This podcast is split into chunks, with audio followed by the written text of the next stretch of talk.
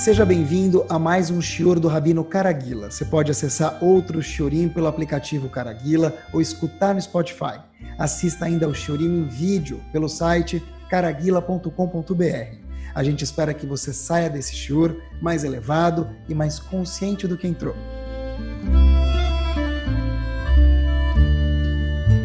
Muito boa noite. Gostaria de bater um papo hoje com vocês sobre um assunto que ele não é tão famoso. A gente sabe que tem muitos assuntos na Torá que eles aparecem como assuntos que muitas pessoas conhecem, seja a pessoa mais versada no estudo da Torá ou menos. E tem outros episódios que aconteceram na Torá Kudoshá que eles são menos famosos, menos conhecidos. Mas óbvio, o autor é o mesmo, Hashem, Moshe Rabbeinu, e a importância de ambos é o mesmo. No fim de Parashat, no fim do Sefer Bamidbar, quarto livro, bem no fim, Parashat Matot, tem um assunto que a gente vai abordar hoje que eu acho que abre um leque muito grande para uma ideia muito importante e uma forma diferente de a gente enxergar a nossa vida. O povo finalmente está prestes a entrar na terra de Israel. Quase entrando lá, e na verdade a gente imaginaria que tudo, ou quase tudo já estivesse tranquilo. O povo já saiu do Egito, já passou por Makot, já passou pelo deserto, reclamaram, não reclamaram, então teve todo um action no deserto. A gente sabe a história de quanto conturbado foi a vida dos Eudim no deserto. Queriam man, não queriam mais man, queriam carne, não queriam mais carne. O Shabeno teve muitos percalços lá junto com o povo. Até que de repente o povo está entrando no, Egito, no, no, Israel, saindo do, do deserto para entrar em Israel, e de repente a gente vê que a vida está cheia de novidades. E para Moshe Rabbeinu também. Logo antes de entrar em Israel, o povo vai entrar, Moshe Rabbeinu já vai se despedir do povo porque Moshe Rabbeinu não entra em Israel. Duas tribos se apresentam para Moshe Rabbeinu, mais uma vez no, em Parashat Matot. E essas tribos são a tribo de Gad e Reuven. E elas chegam para Moshe Rabbeinu e falam, olha, Moshe Rabbeinu, a gente pode conversar com o senhor um minutinho? Moshe Rabbeinu fala, claro. A gente tem muito rebanho, muitos animais. E entrando, atravessando o Rio Jordão, a gente vai chegar em Israel. Mas para a gente, o território antes de atravessar o Rio Jordão, ou seja, logo antes da entrada de Israel, para a gente o território vai ficar melhor, o, o solo é melhor, porque para o nosso gado vai ser muito melhor. A gente tem muito mais rebanho que os demais tribos, então a gente gostaria de ficar fora. Tá bom? Seria talvez um tipo de observação que, vamos dizer que alguém tem um funcionário, por exemplo, na empresa, e todo mundo vai ter 10 dias de férias. Esse funcionário fala, eu quero ter 11. Tá bom, é um pedido a mais, não é tão agradável, mas não é nada fora do comum. A gente quer ficar fora do Rio Jordão porque para a gente é melhor. Seria possível isso porque a gente tem, nós temos mais rebanhos.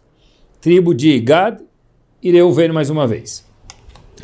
Curioso só, na verdade, da onde eles tinham mais rebanho do que as outras tribos? Então, tem duas opiniões sobre isso, só entre parênteses. O Orachaim Makadosh fala para a gente que já que eles recém passaram pela guerra de Midian, essas duas tribos tinham mais habilidades nas guerras e conquistaram mais animais para eles. E, na verdade, tem mais uma opinião muito curiosa, curiosa ainda dentro do parênteses, como essas duas tribos tinham mais rebanho do que as demais, da onde elas tinham mais tribos, estavam todo mundo igual no deserto. Então, o Midrash Agadol fala para gente que, na verdade, de fato, elas não tinham mais animais do que os demais. Então, o que elas falam, a gente tem muito rebanho, Todo mundo tinha o mesmo número. Então, na verdade, o que eles quiseram dizer, ó, a gente tem dá mais importância para o rebanho do que os outros tribos e, e a gente está vendo que o solo aqui antes de atravessar o Rio Jordão é magnífico. Então é melhor ficar fora do que entrar. Fecha parênteses. Either way, Reuven e Gad queriam ficar fora de Israel. Tá bom, um pedido. Qual foi a reação de Moshe Rabbeinu para esse pedido. E olhem que interessante, Moshe Rabbeinu nem perguntou para Hashem. Logo que ele escuta isso, ele fica furioso. Moshe Rabbeinu vira para as duas tribos e fala, o quê? vocês querem desencorajar todo mundo de entrar em Israel? Vocês estão parecendo os espiões. A história daqueles dez espiões que foram para Israel e destruíram a imagem de Israel para os demais. Inclusive Moshe Rabbeinu direto, imediatamente quando escuta esse pedido das duas tribos, o Pasuk fala, vai har af Hashem bayomau. Diz Moshe Rabbeinu, lembram no deserto? Hashem ficou furioso com os meraglim. E agora vocês, continuo lendo para vocês mais um Pasuk, me permitam, Veine kamtem tachat vocês querem duplicar o erro dos meraglim, daqueles dez espiões? Tarbut anashim chataim, pessoas horríveis, pecadores. Olha que interessante. Termina o pasuk, lispod ot haron af Hashem el Israel. Vocês querem adicionar ainda mais chateação de Hashem contra o povo? Resumindo, a resposta foi azeda. Veemente, furiosa, e Moshe Rabbeinu falou de jeito nenhum. Não só isso. Vocês parecem aqueles espiões que destruíram a imagem de Israel. A gente sabe que por causa deles o povo ficou mais 40 anos no deserto. Por causa deles destruiu o primeiro Betamigdash, o segundo, para quem leu a história da Torá Kedoshá. Eu sempre que li essa paraxá, ficava com uma dúvida que eu espero que todo mundo vai ter. a dúvida é a seguinte, qual é o problema? Eles fizeram um pedido, nada tão grave, falaram, olha, será que a gente pode ficar aqui fora porque o terreno é mais fértil? Eles não falaram se eles iam ajudar os outros a entrarem, não iam ajudar os outros a entrarem, só para a gente o terreno aqui é melhor. Moshe Rabbeinu ficou furioso, ele podia ter falado não, olha, eu acho que não é legal. O que, que ele ligou com os meraglim, com os espiões? Vocês são que nem os espiões, eles não falaram nada. Não comentaram nada sobre a terra para ninguém, a gente não vê em nenhum lugar que eles reclamaram da terra. Porque eles são igual a espiões e porque Moshe Rabbeinu ficou tão chateado com Gad e Reuven. Moshe Rabbeinu podia ter falado, olha, não, de alguma forma. E para fazer a pergunta um pouco mais forte ainda, qual foi a decisão final de Moshe Rabbeinu? Moshe Rabbeinu, depois de ter ficado chateado demais, bravo, está escrito na Torá, ele falou o seguinte, olha, sabe o que? Vocês podem até ficar aqui, mas vocês vão entrar, conquistar a terra e depois vocês voltam ficar aqui para não estimular o povo. Tá bom? Essas duas tribos fizeram um pedido. Por que Moshe Rabbeinu não res respondeu de início dessa forma? Olha, se vocês quiserem ficar aqui sem entrar, não. Mas se vocês forem entrar junto com o povo conquistar e depois sair, sim. Por que, que teve que ter... Primeiro Moshe Rabbeinu ficou muito chateado, comparou eles com os Menaglim, com os espiões, para depois dessa solução. Eu sempre tive essa pergunta. E eu nunca achei ninguém que pergunta isso. Mas acho que hoje a gente vai ter a resposta para isso. Entender uma coisa muito legal também que tem a ver com o ser humano, que a Torá, óbvio, vai ensinar para a gente não histórias, mas o que, se, o que aconteceu e uma lição para hoje, a gente, agora e aqui.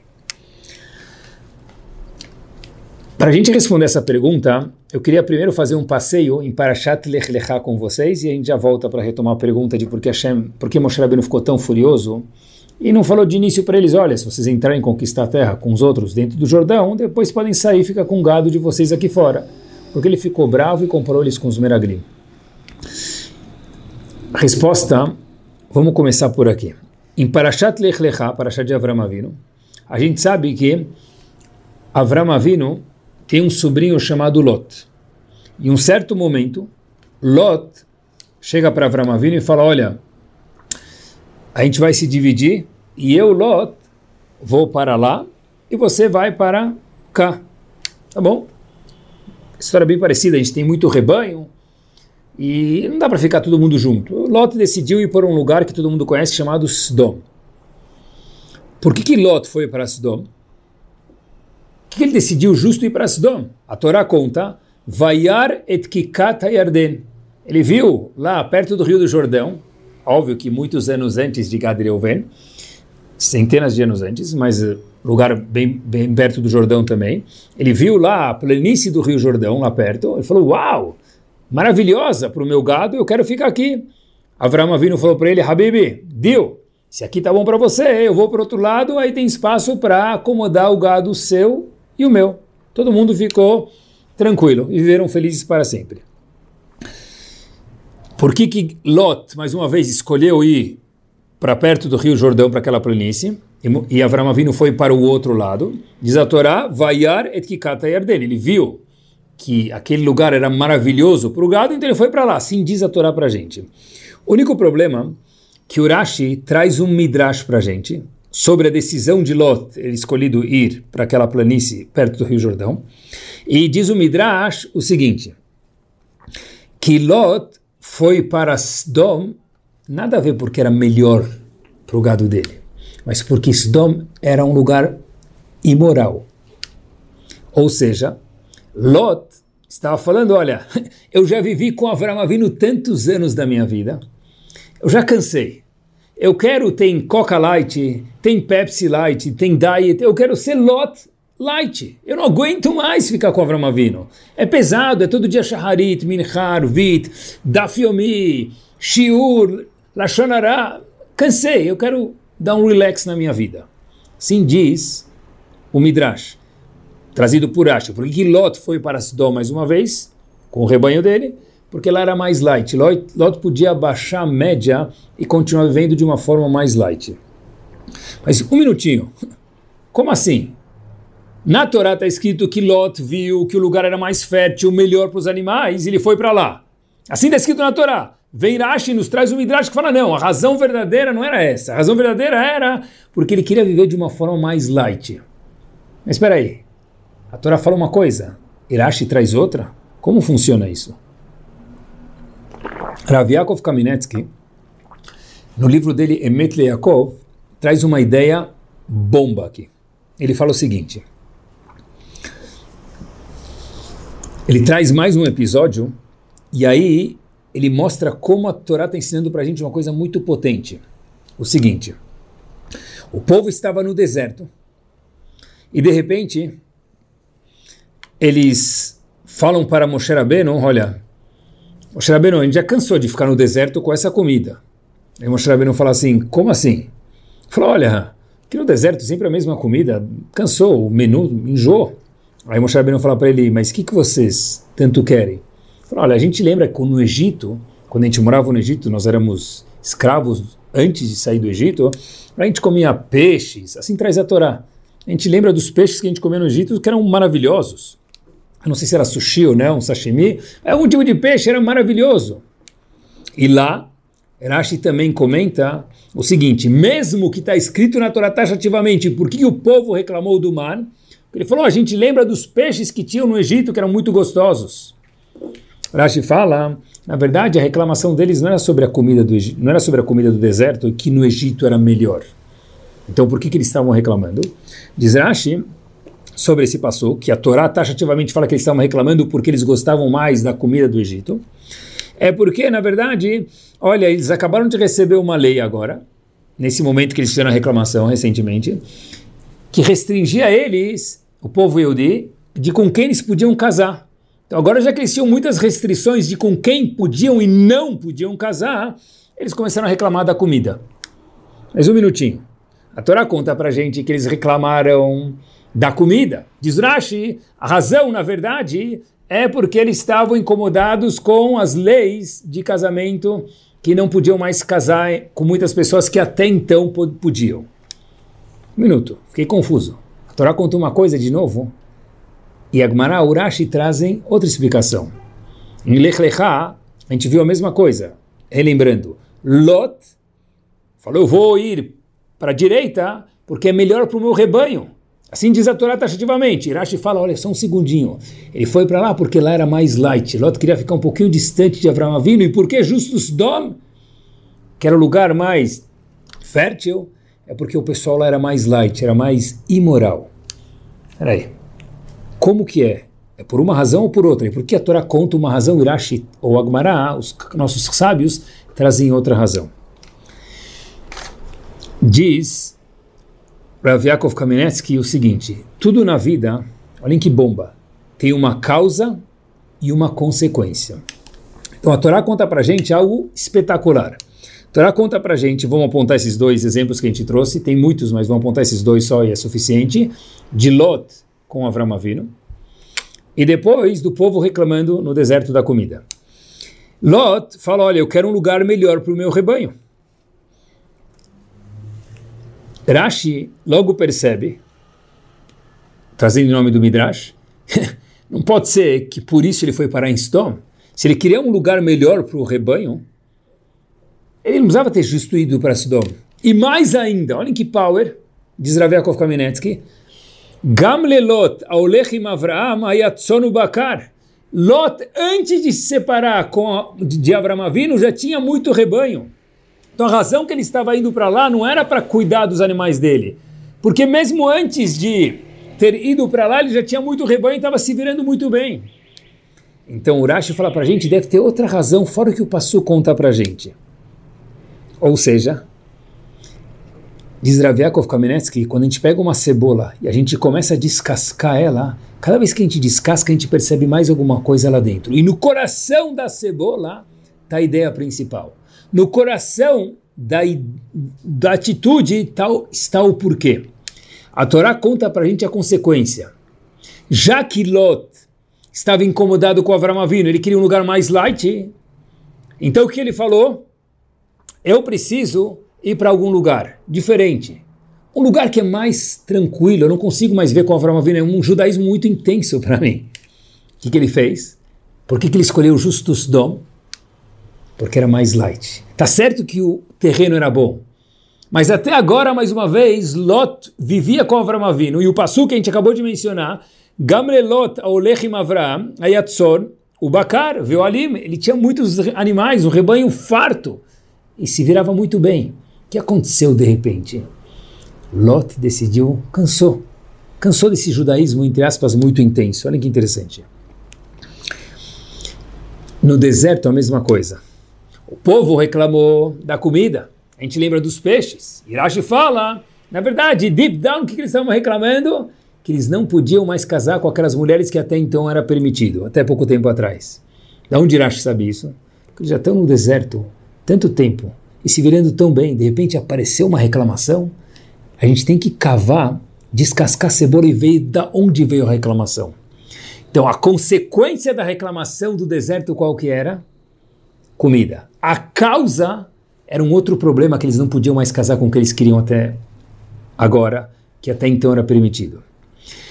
A consequência de Lot ter ido para Sdom era o rebanho. Mas lá dentro, descascando a cebola, a causa disso qualquer, olha que magnífico.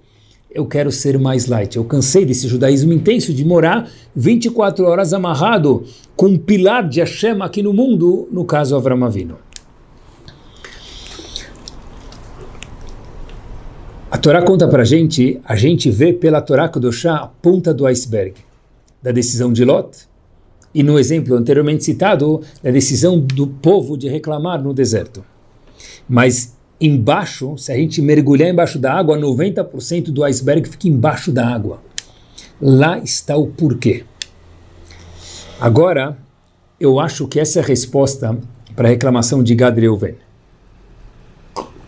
A gente perguntou no começo, o Gad Reuven fizeram um pedido para Moshe Rabbeinu. Será que a gente pode ficar aqui desse lado porque o terreno é melhor? A gente não quer entrar em Israel, a gente quer ficar antes do Rio Jordão. Moshe Rabbeinu fica furioso com eles. E depois, qual a solução que Moshe Rabbeinu apresenta? Ok, vocês podem entrar, conquistar a terra, e depois vocês voltam para cá. Por que Moshe Rabbeinu não falou isso de início? Eles fizeram um pedido. Não está escrito em nenhum lugar que eles reclamaram, que eles brigaram. Por que Moshe Rabbeinu ficou furioso e comparou ele com os Menaglim? Eu acho que a resposta é a seguinte. Se a gente olhar a Torá num todo e não só naquele episódio, a resposta fica, eu acho que simples. Olha que interessante. Moshe Rabbeinu acaba de sair de 40 anos de deserto. Está terminando os 40 anos do deserto. Recém passou por um episódio que ficou marcado para o resto da história da humanidade e do Sefer Torah. Meraglim, os espiões. Moshe Rabbeinu está com, entre aspas, obviamente, está falando de Moshe Rabbeinu, um trauma um susto mais delicado. A gente acabou de ter os Menaglim. Isso talvez seja similar. Então Moshe Rabbeinu logo que escuta de Gad Reuven, a gente quer ficar do outro lado, ele falou, vocês estão estimulando o povo, vocês são igual os Menaglim. Por que, que veio essa reação direta em Moshe Rabbeinu? Talvez a resposta seja o seguinte: já que Moshe Rabbeinu recém passou por isso, qualquer coisa que se assemelhasse a isso, Moshe Rabbeinu já via isso como um perigo de desestimular o povo a entrar na terra de Israel. Se esse mesmo pedido fosse feito em outro momento, talvez tenha sido, tivesse sido ok, Moshe Rabbeinu ofereceu a solução logo em seguinte, mas não, não teria ficado chateado com o povo, com Gadriel, melhor dizendo, nem furioso. Ele ficou furioso porque ele recém passou por, pelos Meraglim. Talvez seria muito parecido com alguém que acabou de chegar, deitou na piscina, tomou um sol gostoso, está com as costas queimadas. Alguém vai lá e dá aquele tapinha amigável demais nas costas da pessoa. Ela grita. Foi o tapa? Não, porque um tapa desse, dado numas costas, entre aspas, normais, não faria a pessoa gritar. Mas quando a pessoa está queimada as costas, qualquer tapinha dói. Moshe Rabbeinu estava, entre aspas, queimado as costas dele com os menagrim. Esse pedido para Moshe Rabbeinu foi um choque. A gente aprende de Lot, se separando de Avram Avinu. A gente aprende de Gad Reuven, tendo essa reação furiosa de Moshe Rabbeinu. A gente aprende do povo ter reclamado no deserto. E na verdade a reclamação não era pela comida, como a gente mencionou. Dois pontos importantíssimos que eu acho. É o seguinte, que tudo que a gente vê na vida, à primeira vista, é a consequência. Mas, atrás disso, sempre tem que ter um, uma causa. E o erro, muitas vezes, é quando a gente trata a consequência e não a causa. Porque quando a gente trata a consequência e não a causa, outras consequências vão surgir. Já quando a gente trata a causa inicial, o porquê, está solucionado. A causa era eu não aguento mais ficar com Abraão Avino. A consequência é deixa eu ir para lá por causa do rebanho. Lot dizendo.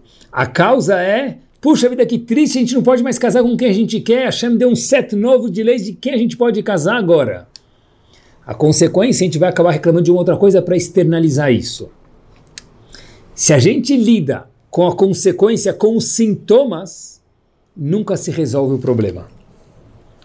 Gad e Reuven também foram vistos de uma forma muito ruim. No fim, de novo, Moshe Rabbeinu aceitou o pedido deles, porque ele ficou tão chateado. A resposta é que Moshe Rabbeinu estava com as costas queimadas. Vindo da onde Moshe Rabbeinu veio, é o mais normal do mundo associar uma ideia com a ideia dos Meraglim. E o segundo ponto que a gente aprende aqui, uma coisa muito interessante, é o seguinte, que nós enxergamos a nossa vida conforme as lentes que nós usamos. Eu uso óculos. Mesmo quem não usa óculos, enxerga toda a vida dele conforme o prisma, as lentes que ele usa. Moshe Rabbeinu recém passou pelos Meraglim, estava usando lentes, vamos falar assim, meio escuro, meio chateado com a situação. Os Meraglim, a Torá conta para gente, geraram repercussão não só no deserto, que todo o povo teve que morrer antes de entrar em Israel, veio uma nova geração, como também a destruição do primeiro e segundo Betamigdash está diretamente relacionado a isso. Quer dizer, ficou para sempre. Agora, Moshe Rabbeinu estava com lentes escuras depois de ter passado pelos Meragrim.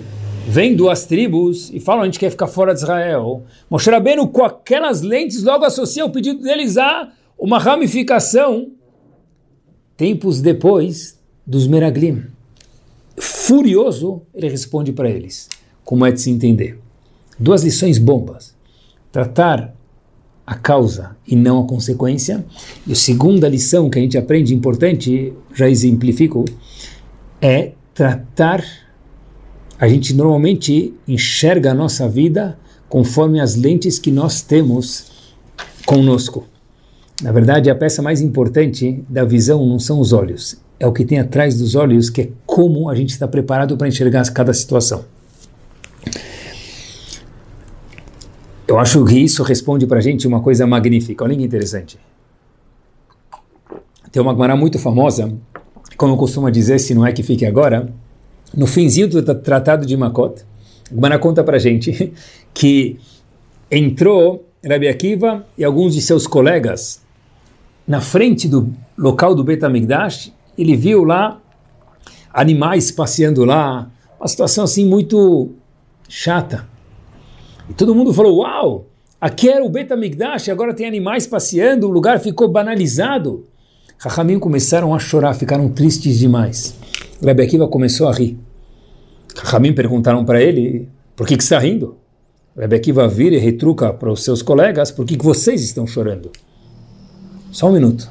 que pergunta é essa? Eu, quando li Agmará, fiz um time out. Porque eles estão chorando? Porque o Betamigdash, o local do Betamigdash ficou completamente desolado. O lugar que tinha santidade máxima, agora tem, virou um zoológico. Animais estão passeando lá. Por que, que vocês estão chorando é o mais normal.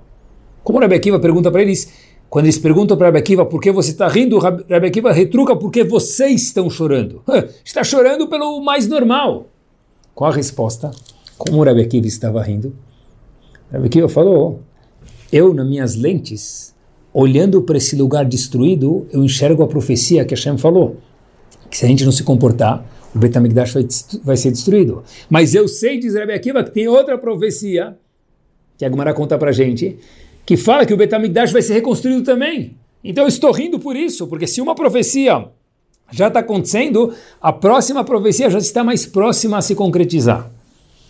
Ou seja, Rabbi Akiva olhava, porque ele era o próprio Rabbi Akiva, do background que ele teve, ele olhava tudo com uma forma sorridente, uma forma impactante, maravilhosa, positiva.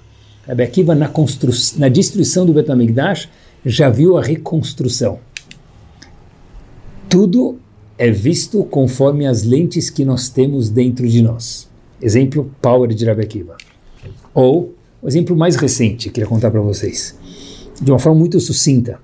O Rebbe de Ponovitch, quando fundou Yeshiva de Ponovitch, final da Segunda Guerra, as pessoas que olharam, olhavam para ele, contemporâneas a ele, era um gigante em Torá, depois virou o fundador da grande e ilustre Shiva de Ponovitch em Bnei Brak, falaram para ele o seguinte, não falaram para ele, mas falaram sobre ele, coitado.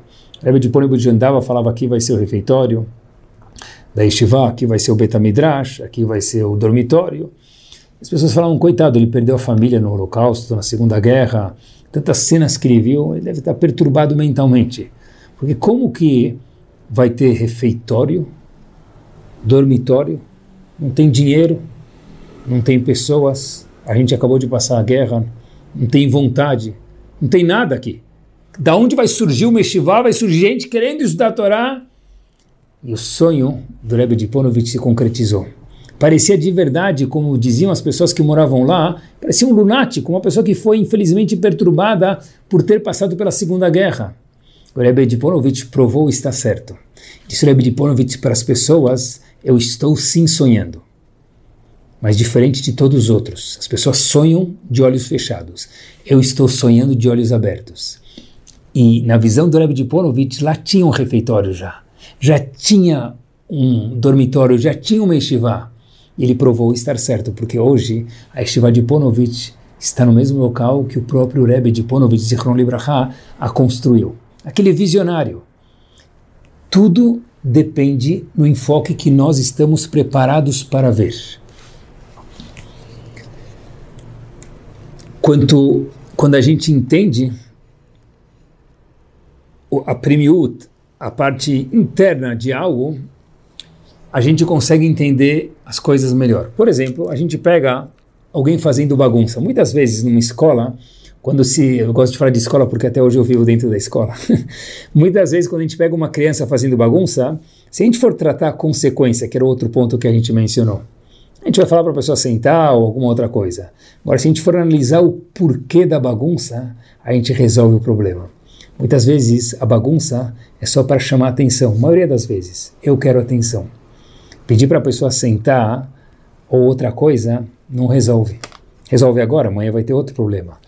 Dar atenção transforma a pessoa e faz ela crescer. O bagunceiro, às vezes, ele quer atenção tratar a bagunça não resolve, dar atenção é a solução. E isso é com os outros, é com nós mesmos também. Muitas vezes a pessoa tem algum problema, ele toma analgésico. O analgésico tem função de diminuir a dor. Mas espera aí, o sábio não é aquele que sempre fica tomando o analgésico. O sábio é aquele que vai procurar por que tem a dor e, como a gente fala em português, claro, cortar a dor pela o mal pela raiz. Muitas vezes a pessoa está em casa e se vê abrindo e fechando a geladeira 10, 20 vezes por dia. Então, se ele não trabalhar com culinária, então tem algo aqui estranho. Abrir e fechar a geladeira 10, 20 vezes por dia é demais. Então, preencher o vazio com mais um chocolate, com mais uma comida, com mais alguma coisa, é tratar o sintoma. Procurar o porquê do vazio é tratar a causa. Lot e os Eudim no deserto, a Torá falou, teve uma causa. A gente viu a ponta do iceberg, a Torá conta para a gente a consequência, mas vai procurar o porquê, e o Rashi trouxe para a gente o porquê.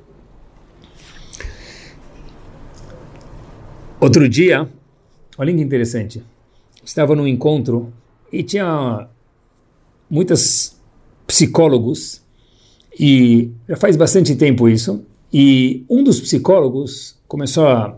estava tra trazendo casos para que a gente pudesse aprender, de pessoas que a gente não conhecia, mas exemplificou um pouco o caso e a gente podia, sem saber os nomes, etc e tal, mas entender um pouco melhor a situação para a gente aprender um pouquinho. E, de repente, depois que se falou sobre um certo caso, um dos psicólogos presentes falou: olha, essa família é uma família disfuncional, pelo que foi relatado para a gente. E a gente tem que ver como a gente resolveria o caso dessa família. Interessante. A gente não conhecia a família, mas apresentou o caso, a gente podia quebrar a cabeça para aprender a estudar um pouquinho e seremos pessoas melhores, mais capazes. De repente, um dos profissionais lá presente falou o seguinte, eu achei maravilhoso. Essa família não é disfuncional. Essa é a funcionabilidade que essa família achou para poder lidar com o problema. Talvez não seja saudável, mas não é disfuncional. É a forma funcional que eles acharam de lidar com a situação. Talvez de fato não é saudável. Mas olha que insight power.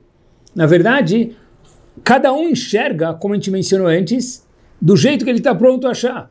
Então, uma pessoa saudável fala: opa, tá certo que não é saudável a forma como eles estão cuidando dos filhos, ou do marido, da mulher, ou o que for. Mas é a forma que eles acharam como como se conduzir. E a gente precisa agora tentar explicar uma forma melhor. Mas olhem, olhem que visão completamente diferente. E na vida, meus queridos, esses dois pontos são pombas. Tratar a causa e não a consequência. Olhar para tudo como causa e consequência. E todo mundo enxerga a vida do jeito não que a vida é, do jeito que nós somos. Como diz Shlomo Melech Mishlei, talvez uma das frases mais powers que tem Mishlei, maior dos homens, Perek Aleph Pasuk Bet, 21.2. Kol derech ish yashar be'enav. Shlomo Melech fala que todas as pessoas, quando olham para alguma coisa, eles veem a situação da vida deles, estão sempre tranquilos, porque eu estou bem. Meu vizinho precisa fazer isso, minha vizinha precisa fazer aquilo, meu sócio, etc e tal, mas eu não tenho nenhum equívoco. Kol derech ish Yashar Be'enav. Todas as pessoas que eles fazem, eles sentem muito confortáveis com isso. Por um lado é maravilhoso, a gente tem que se sentir bem. Por outro lado é ruim, a pessoa não vê as coisas que ele pode melhorar, ou que ele está errado. Ou seja, Shlomo Melech talvez estava falando para a gente, não só que a gente não vê nossos erros, que nós definimos a nossa realidade de como vê a vida. Cada um, cada um vê a situação do jeito que ele se sente confortável. Sábio a pessoa que consegue ser saudável e ver tudo ao redor de uma forma muito mais saudável. O que, que a gente faz? Diz Shlomo Melech. Como eu faço para ver o mundo e ficar tranquilo com todas as minhas ações? Eu não tenho nenhum erro, não preciso melhorar nada. O que a gente chama em português de racionalizar. Tudo que a gente vê e a gente quer, a gente auto-justifica nossas atitudes. O certo é ser ter um olhar saudável, como a gente vem falando agora, e falar, olha, qual o problema de errar? Como diz o dito popular, errar é humano. O problema não é errar, o problema é não consertar. E olha que interessante como a gente sempre tende a ver as coisas do jeito que a gente quer, não do jeito que as coisas são. Eu me lembro muito bem, quando estava nos Estados Unidos, na Yeshiva, e meu Rosh Shiva uma vez me contou que uma vez veio um pai de um menino, não sei de qual menino era, porque não tinha nada a ver comigo, mas ele me contou a situação para poder aprender. Ele falou, olha, veio os pais de algum menino aqui de Shiva, tinha muitos alunos lá, então não sabia quem era e não fazia conta também, não era da minha conta. Ele falou, eles vieram me perguntar se eu achava que era melhor o menino tomar atitude A no futuro da vida dele ou B. Sentei e conversei com eles uma hora, e eu falei para eles, olha, a atitude A para o futuro do seu filho, ela condiz mais e eu acho que ele vai ser mais feliz e mais bem sucedido. A atitude A, o caminho A é o melhor para ele. Falei, expliquei, exemplifiquei, sim disse meu e saiu da reunião.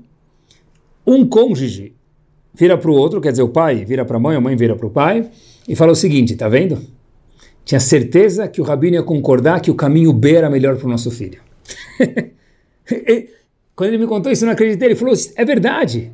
Porque eles entraram com uma mente tão certa que eu vou falar que o B é melhor. Eu conversei com eles uma hora, expliquei, conversei, bati um papo, contei uma piada, mencionei de uma forma tranquila e falei que A é o melhor. Na saída, ambos falam, tá vendo? Eu tinha certeza que ele ia concordar com a gente e o caminho B é melhor para o nosso filho. Por quê?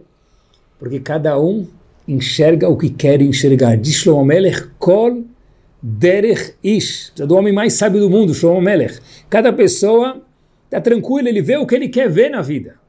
Ele vê o que ele quer ver. Mesmo que ele escuta A, vai entrar no ouvido A, mas vai chegar no cérebro B ou qualquer outra situação que seja. O mundo, na verdade, é um espelho das lentes de visão que cada um de nós tem. Repito, o mundo que a gente enxerga, meus queridos, é um espelho, é um reflexo das lentes de visão que cada um de nós tem dentro de si. Nesse estágio final, eu acho que a gente consegue entender uma coisa muito importante aqui. A gente já escutou muitas vezes, e espero, qual a importância das midot dentro da Vodat Hashem, do trabalho de Hashem inúmeros livros de Rabanim de porte pesado, no bom sentido, contam para gente quanto importantes são midot, traços de comportamento pessoal, características de comportamento pessoal. A verdade é, talvez seja por isso também que midot é tão importante. Por que, que as midot são tão importantes? Bom, a pessoa é brava, mas ele coloca tefilim, mas ele cumpre Shabbat, mas ele dá tzedakah, mas ele dá carona para o amigo. Ele tem um defeito de ser bravo. Todo mundo tem defeitos, mas não pode irrelevar o fato das midot. Por que ele é tão relevante? Talvez seja isso. Porque uma pessoa que ela é brava, por exemplo, e ela não trabalha sobre isso. O problema não é errar mais uma vez, o problema é não tentar acertar. A pessoa é ansiosa demais ou a pessoa invejosa, qualquer outra midá não boa, dentre outras milhares de boas que cada um de nós tem. O que acontece é que a pessoa vai ver a Torá, vai ver os filhos, vai ver os empregados dele, os colegas de trabalho, a vida inteira dele de uma forma X. Moshe Rabbeinu, quando passou pelos Meraglim, veio Gad e Reuven, o que aconteceu, meus queridos? Ele já relacionou isso direto, porque ficou na cabeça dele. Ele estava como se fosse com as costas queimadas, no exemplo que a gente mencionou antes. Então, uma pessoa que tem, não que Deus me livre mostrar bem não tinha midot ruins, porque ele passou por um terremoto com as pessoas no deserto.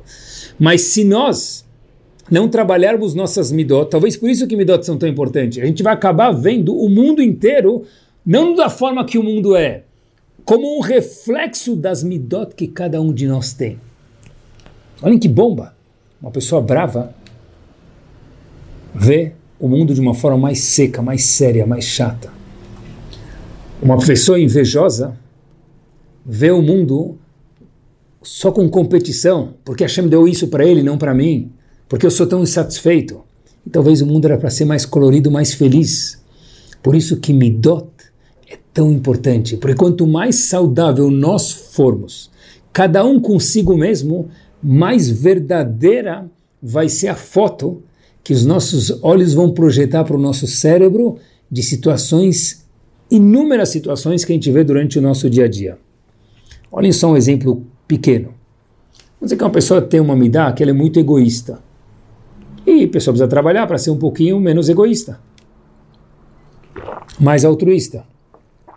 Olhem que interessante. A cena não é como ela é, é como nós enxergamos. Por exemplo, essa pessoa que ela é mais egoísta e nem trabalha sobre isso, porque se trabalha, então está no caminho certo.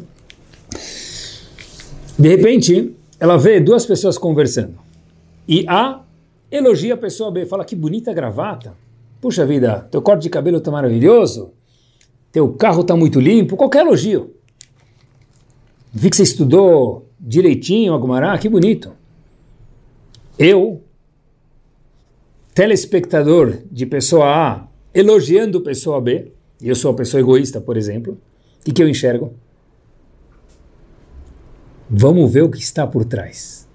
Deixa eu ver que daqui um ou dois minutos ou amanhã o A vai pedir para B. Por quê? Porque já que eu sou tão egoísta e tudo que eu faço é com interesse, logo que eu enxergar alguém elogiando o outro, eu fico pensando comigo mesmo o quê? Qual é o pedido que ele vai fazer? A vai fazer para B depois. Onde na verdade A só foi elogiar B. Mas eu não consigo ver isso. Por quê? Porque minhas midot estão ruins. Então, se meu vidro está embaçado, eu vou ver o mundo inteiro embaçado. Se minhas lentes estão amarelas, eu vou ver o mundo inteiro amarelo. Pessoa que anda de óculos escuro, num dia nublado, vai falar que dia mais feio. Tira o óculos escuro e você vai ver que o dia está muito mais iluminado do que você está vendo. Por isso, talvez, que Rahamim enfatizaram tanto o trabalho de Midot. Não é só para o crescimento pessoal, é o mundo inteiro, porque nós vemos as coisas da forma não como as coisas são, mas como nós somos. E quanto mais saudável cada um de nós se transforma, o mundo fica mais maravilhoso e mais da forma com a qual a Kadosh Baruch Hu quer que a gente veja o mundo. Por isso que contar para vocês dois episódios, um deles talvez é famoso, mas todo mundo tem que saber.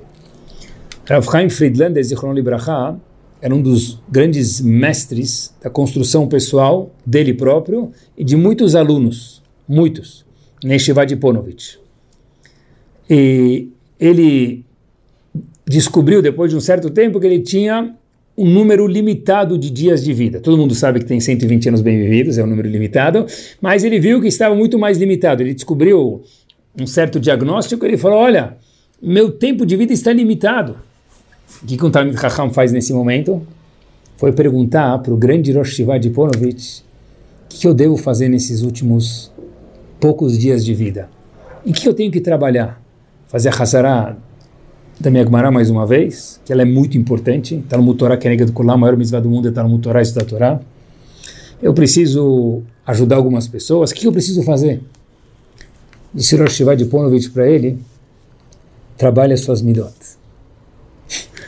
Eu, quando escutei essa história, parecia absurda, me permitam, porque o homem, talvez um dos que personificou o trabalho de Midot ao máximo e e tem livros e livros sobre isso. Era uma pessoa que não escrevia, ele era o que ele escrevia. Trabalha suas midot? Talvez é isso. Porque nós somos de verdade o nosso eu. O nosso eu é composto por nossas midot. Por que isso é tão importante? Porque é assim que nós vemos o mundo. Quanto mais saudável, mais da forma com a receita Masterchef que é Kadosh Baruch Hu quer de cada um de nós, das nossas midot, mais incrível a vida que a gente tem. A pessoa pode reclamar da vida dela sempre. E na verdade Hashem falou, porque você está reclamando, você tem a melhor vida do mundo. Limpa os óculos, enxerga, tira a sujeira do vidro, você vai ver uma vida maravilhosa. E como tudo depende do nosso enfoque, eu termino com uma história. Um dos grandes homens da Torá dos Estados Unidos se chamava Avraham Kalmanovitz. Ele foi o fundador da Yeshiva de Mir nos Estados Unidos. Numa trabalho do fundador da Yeshiva, não é só fundar a Yeshiva, porque se a gente só funda a Yeshiva e vai embora, ela funda. Tem que manter a Yeshiva. Então, trabalho difícil, muita gente gosta de ajudar o começo, que ele é muito importante, tem méritos grandes, mas depois tem que manter. Então, Rav Avram Kalmanovich ia angariar fundo de vez em quando para Shiva se manter, Shiva de Mir nos Estados Unidos se manter. E Rav Avram Kalmanovich, já décadas e décadas atrás, trouxe o álbum da sua Yeshiva com seus alunos para mostrar para os doadores. Ele foi um dos grandes homens lá que ajudavam, filântropo muito gentil. Ele abre o álbum mostrando os 450 alunos de Yeshiva de Mir, nos Estados Unidos, há cinco décadas, seis décadas atrás. E esse álbum era composto por fotos, como se fossem fotos de passaporte, uma foto individual de cada aluno. Então, virava-se páginas e mais páginas e mais páginas, se contava 450 fotos singulares, individuais de cada um dos alunos de, de Mir. Hoje é muito, naquela época era mais ainda. De repente, o doador olha, dá um sorriso, então Avraham Kalmanovich fala, Baruch Hashem, ele vai ajudar a Yeshiva. O doador respira fundo, para um segundo e fala, não posso ajudar a sua Yeshiva. Rav Avram Kalmanovich fala para ele, o dinheiro é teu, respeito, continuamos amigos, mas eu quero saber uma coisa, por quê? Diz esse doador o seguinte, porque cada uma das fotos tem um dos alunos. E eu vi que todos eles estão com um terno de última geração. Maravilhoso. Então, se eles são tão bem de vida, que cada um deles pague full a escolaridade de Yeshiva, e a Yeshiva vai sobreviver. Concorda comigo? Disse Avram Kalmanovich, respira seco. Fala, que eu vou responder para esse homem? Nada mais, nada menos do que a verdade. Disse para ele, você tem razão. Se todo mundo tem dinheiro, todo mundo tem que pagar escolaridade completa. E eu não deveria estar angariando fundos. Disse o doador, correto. Então, como eu posso te ajudar? Disse Ravaram Kalmanovich, do jeito que você quiser. Mas eu vou te contar uma coisa. Olha de novo o álbum. E o doador olhou e falou, sim, mas o que, que você quer que eu veja? Ele falou, são fotos individuais dos alunos, correto? Ele falou, sim, já vi todas. Ele falou, olha, perceba que todos estão usando um terno bonito. Disse ele, é esse o problema. Disse Ravaram Kalmanovich, a Yeshiva tem um terno bonito. E essa foto foi tirada um aluno depois do outro, todos 450 alunos usando o mesmo terno. Por quê? Porque eles não têm dinheiro para comprar um terno. A Yeshiva tem um terno bonito. E se, se eu tirasse foto deles com o terno deles, não ia ser digno. Então a Yeshiva comprou um terno bonito e os 450 alunos tiraram a foto com o mesmo terno. A história era de qual jeito? A pessoa escolhe. Ver como aquele doador, óbvio que inocente, todo mundo com o mesmo terno. Não sabia que era o mesmo terno, todo mundo com um terno maravilhoso. Ou eram pessoas que não tinham a capacidade econômica de arcar com a escolaridade e era todo mundo com um único terno, uma foto depois da outra. A gente escolhe como enxergar a gente escolhe tratar a, a causa ou a consequência. Que a gente tenha uma semana maravilhosa, que a gente possa trabalhar nossas midot, crescer cada vez mais e ver o mundo cada vez da forma mais maravilhosa possível, que é a forma com a qual a Kadosh Baruch Hu quer que nós o vejamos. Tudo de bom.